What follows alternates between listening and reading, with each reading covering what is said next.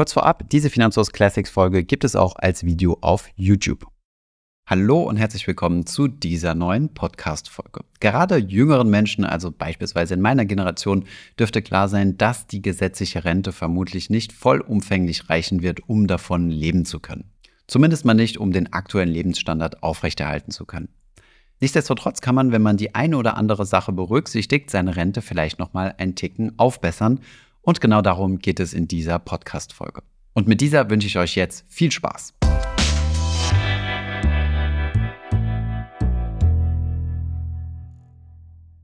Bevor es weitergeht, noch ein kurzer Werbeeinspieler. Und zwar möchte ich euch den Partner der heutigen Folge vorstellen und das ist iShares.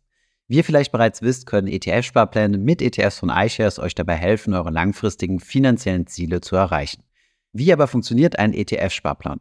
Mit deinem Anlagekonto bei einem Online-Broker entscheidest du dich, in welche ETFs du regelmäßig investieren möchtest. Den Betrag, den du monatlich in einen ETF-Sparplan investierst, liegt dabei ganz in deiner Hand. Du kannst bereits ab einem Euro pro Monat starten. ETFs setzen sich dabei aus Hunderten oder sogar Tausenden von Unternehmensaktien und Anleihen zusammen. Du setzt also nicht nur auf ein einzelnes Unternehmen, sondern verteilst deine Investitionen auf viele verschiedene Firmen, was dein Risiko verringert. Mehr Informationen zu ETF-Sparplänen und Wissenswertes aus der Welt der ETFs findest du auf www.ishares.de. Den Link findest du wie immer in den Shownotes. Kapitalanlagerisiko Marketinginformationen Kleiner Risikoinvest zum Schluss. Der Wert von Anlagen und die daraus erzielten Erträge können sowohl steigen als auch fallen und sind nicht garantiert. Anleger erhalten den ursprünglich angelegten Betrag möglicherweise nicht zurück. Die eben genannten Informationen stellen keine Empfehlung für den Kauf oder den Verkauf eines Wertpapiers oder Finanzinstruments dar. Und jetzt weiter mit der Folge. In der heutigen Folge schauen wir uns mal acht Rentenirrtümer an, bezogen auf die gesetzliche Rentenversicherung. Vorher nochmal ein ganz kurzer Exkurs, wie die Rente denn überhaupt funktioniert. Solange ihr berufstätig seid und in die deutsche Rentenversicherung einbezahlt, sammelt ihr während eurer erwerbstätigen Phase sogenannte Rentenpunkte. Wenn ihr genauso viel verdient wie der durchschnittliche rentenversicherungspflichtige Arbeitnehmer, bekommt ihr genau einen Rentenpunkt. Das sind derzeit etwas mehr als 45.000 Euro brutto Jahresgehalt. Dieser Wert wird jedes Jahr neu berechnet und entsprechend angepasst. Verdient ihr nur halb so viel, dann bekommt ihr keinen ganzen Rentenpunkt, sondern nur einen halben. Wenn ihr doppelt so viel verdient, dann bekommt ihr zwei Rentenpunkte. Mehr als zwei Rentenpunkte pro Jahr zu sammeln ist allerdings nicht möglich. Wenn ihr dann später in Rente geht, bekommt ihr für jeden Rentenpunkt eine gewisse gewisse monatliche Rente. Das sind derzeit 37,60 Euro pro Rentenpunkt und Monat.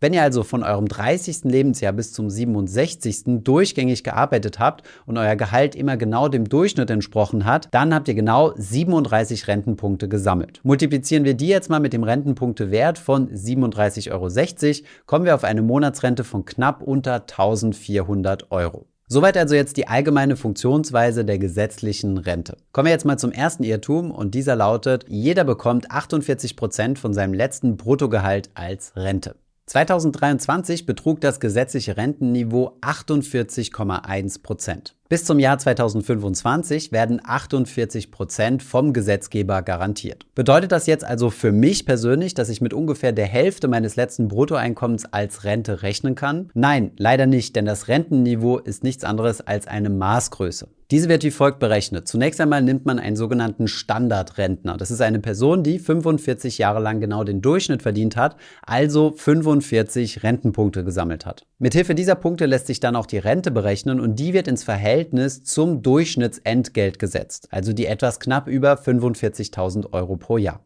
Und hieraus ergibt sich somit das Rentenniveau allerdings vor Steuern. Und genau dieses Verhältnis für diesen Standardrentner wird auf 48 Prozent garantiert. Für uns persönlich bedeutet das aber noch lange nicht, dass wir auch mit 48 Prozent unseres letzten Bruttogehalts rechnen können. Wenn wir nämlich Standardrentner sein wollen, dann brauchen wir wie gesagt 45 Rentenpunkte, was bedeuten würde, dass wir ab dem 22. Lebensjahr bis zum 67. Lebensjahr durchgearbeitet haben mit dem Durchschnittseinkommen oder etwas kürzer, dann aber bei deutlich höherem Einkommen. Für viele Menschen trifft das nicht zu und deswegen erreichen sie auch nicht diese 45 50 Punkte. Außerdem kommt noch hinzu, dass man ja berücksichtigen muss, dass auch die Rente zukünftig versteuert wird, dazu aber gleich mehr. An dieser Maßgröße der 48 Prozent solltet ihr euch also nicht orientieren, rechnet das Ganze lieber mal für euch persönlich aus. Das geht mit Hilfe des sogenannten Renteninformationsblatt. Dort findet ihr drei interessante Zahlen. Eine davon ist die Rente, mit der ihr rechnen könnt, wenn ihr weiterhin so verdient wie die letzten fünf Jahre. Dann rechnet die Rentenversicherung hoch, mit wie viel Rente ihr dann später rechnen könnt. Dann gibt es noch einen zweiten Wert, der davon ausgeht, dass die Rente jedes Jahr um 1% wächst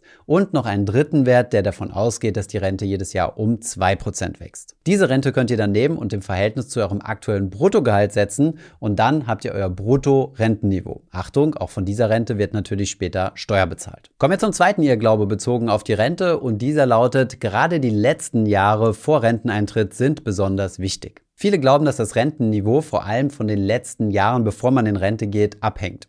Einige glauben zum Beispiel, dass es an dieser 48% Garantie liegt, die, wie gesagt, nicht auf individueller Ebene zählt. Der wichtigste Faktor, den ihr selbst beeinflussen könnt, ist die Anzahl der Rentenpunkte, die ihr sammelt. Und diese wiederum hängen natürlich an eurem Gehalt. Und dann spielt natürlich auch die Zeit noch eine wichtige Rolle. Bei vielen Menschen ist es ja so, dass man gerade vor der Rente nochmal deutlich mehr verdient als zum Beispiel in den ersten Berufsjahren. Deswegen denken viele, dass man dann besonders viele Rentenpunkte sammeln kann. Aber um auf die letzten drei bis fünf Jahre vor Renteneintritt nochmal richtig viele Rentenpunkte zu sammeln, müsste man sein Gehalt schon exorbitant steigern. Und wir wissen ja, dass Gehaltssteigerungen eher am Anfang der Karriere stattfinden. Von daher haben die letzten Jahre natürlich ein Gewicht, weil in diesen Jahren sammelt man ja auch Rentenpunkte. Allerdings fallen sie gerade bei langen Karrieren verhältnismäßig wenig ins Gewicht. Kommen wir zum nächsten Irrglauben und dieser lautet, die Rente ist steuerfrei. Wie eben schon angedeutet, ist das tatsächlich nicht der Fall. Seit 2005 wird die Rente sukzessive besteuert. Die Renten davor waren steuerfrei.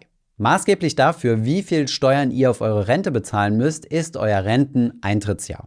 Wer 2005 in Rente gegangen ist, musste nur die Hälfte, also 50 Prozent seiner Rente versteuern. Danach stieg der Steuersatz jedes Jahr um 2 Prozent an bis zum Jahr 2020 und ab dem Jahr 2020 stieg es weiter um jeweils 1 Prozent pro Jahr. Aktuell bedeutet das also, dass ab dem Jahr 2040, wenn viele von uns in Rente gehen werden, die Rente voll besteuert wird. Im Gegenzug dazu ist seit der Einführung der Besteuerung der Rente auf der anderen Seite auch eingeführt worden, dass die Beiträge zur Rente steuerlich abgesetzt werden können. Seit diesem Jahr 2023 lassen sich die Beiträge übrigens sogar zu 100 Prozent absetzen. Allerdings maximal bis zu 26.528 Euro. Das heißt, Learning Nummer eins: die Rente, mit der ihr also rechnet, diese muss noch versteuert werden. Auf diese werden auch Sozialabgaben bezahlt. Allerdings fallen die Beiträge zur Rentenversicherung und zur Arbeitslosenversicherung weg. Deswegen sind die Sozialabgaben deutlich geringer. Die Nettorente, die ihr also am Ende bekommt, ist nicht der Wert, der auf eurer Renteninformation steht, sondern hier fällt noch Einkommenssteuer an. Learning Nummer zwei ist allerdings, dass die Rentenbeiträge auch von eurer Steuer abgezogen werden. Das heißt, in eurer aktiven Arbeitnehmertätigkeit zahlt ihr weniger Steuern, denn eure Beiträge in die gesetzliche Rente sind steuerlich absetzbar.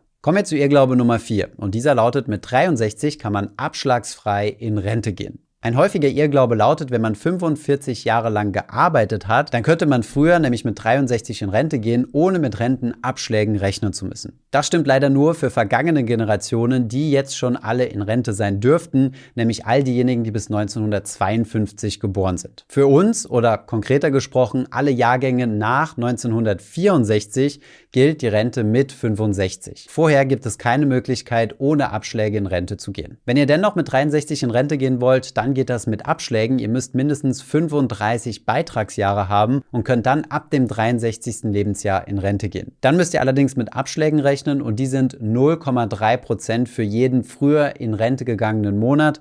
Wenn man das also aufs Jahr hochrechnet, einen Abschlag von 3,6 Prozent auf eure Rente pro Jahr, dass ihr früher in Rente geht. Wer also mit einem Durchschnittseinkommen statt mit 67 schon mit 65 Jahren in Rente gehen möchte, der verzichtet auf zwei Rentenpunkte, was derzeit 75,20 Euro monatlicher Rente entspricht, die man dann weniger bekommt, wenn man zwei Jahre früher in Rente geht bei Durchschnittsgehalt. Kommen wir zu Irrglaube Nummer 5 und dieser lautet, zur Rente darf man nichts dazu verdienen. Das ist tatsächlich nicht mehr richtig, sondern das Gegenteil ist der Fall. Während man früher als Rentner eingeschränkt war, darf man ab diesem Jahr 2023 unbegrenzt zu seiner Rente dazu verdienen. Man kann also im Rentenalter einfach den Rentenantrag stellen, bekommt dann seine ganz normale Rente und trotzdem weiterarbeiten. Dann ist die Rente sozusagen ein schöner Bonus zur normalen Erwerbstätigkeit. Hinzu kommt, wenn ihr weiterarbeitet, werden von eurem Bruttogehalt keine Rentenversicherungsbeiträge abgeführt. Das bedeutet automatisch also auch mehr Netto vom Brutto. Kommen wir zum sechsten Irrglaube und dieser lautet, Studienzeiten haben keinen Einfluss auf die Rente. Wenn wir von der reinen Rentenhöhe sprechen, ist das gar nicht so verkehrt, denn ihr sammelt nur Rentenpunkte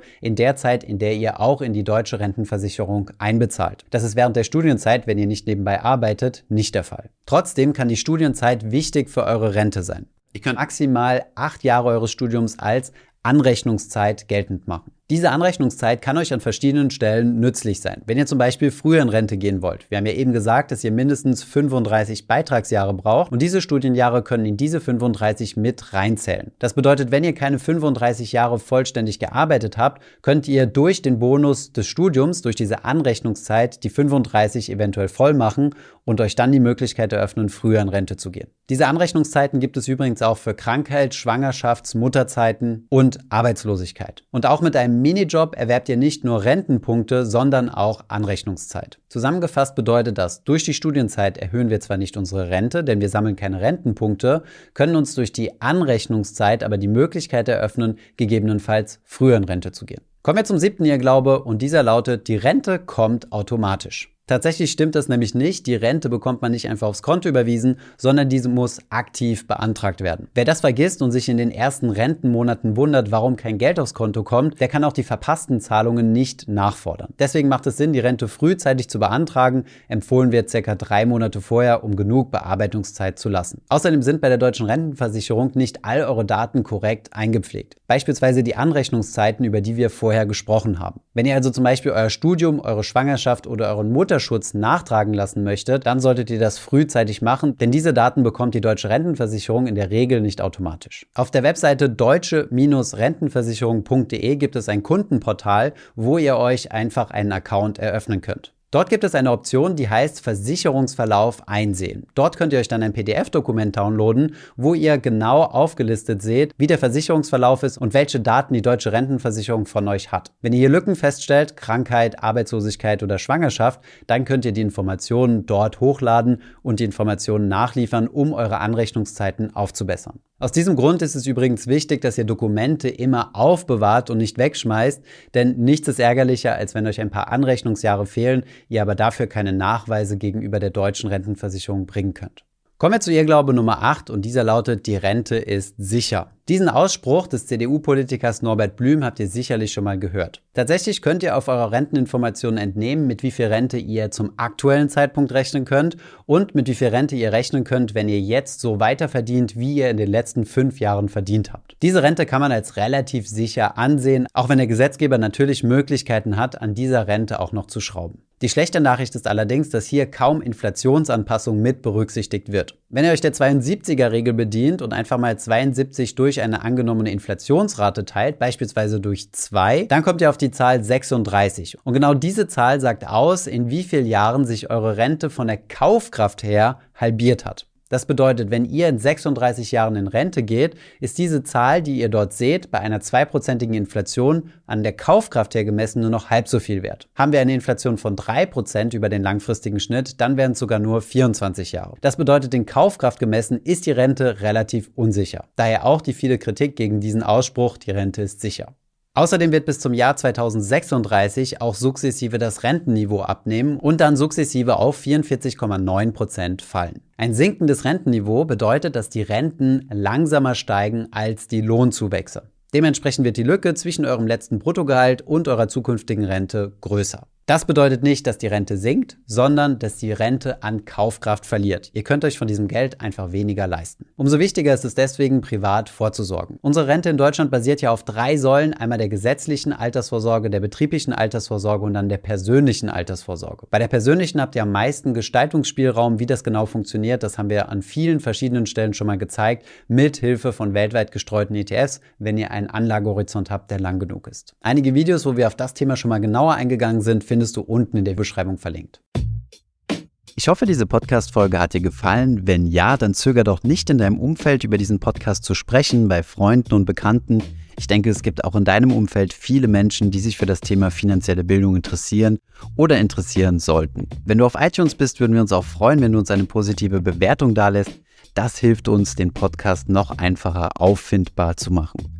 Alle wichtigen Links und Verweise findest du wie immer in den Show Notes zu diesem Podcast. Vielen Dank fürs Zuhören und bis zum nächsten Mal.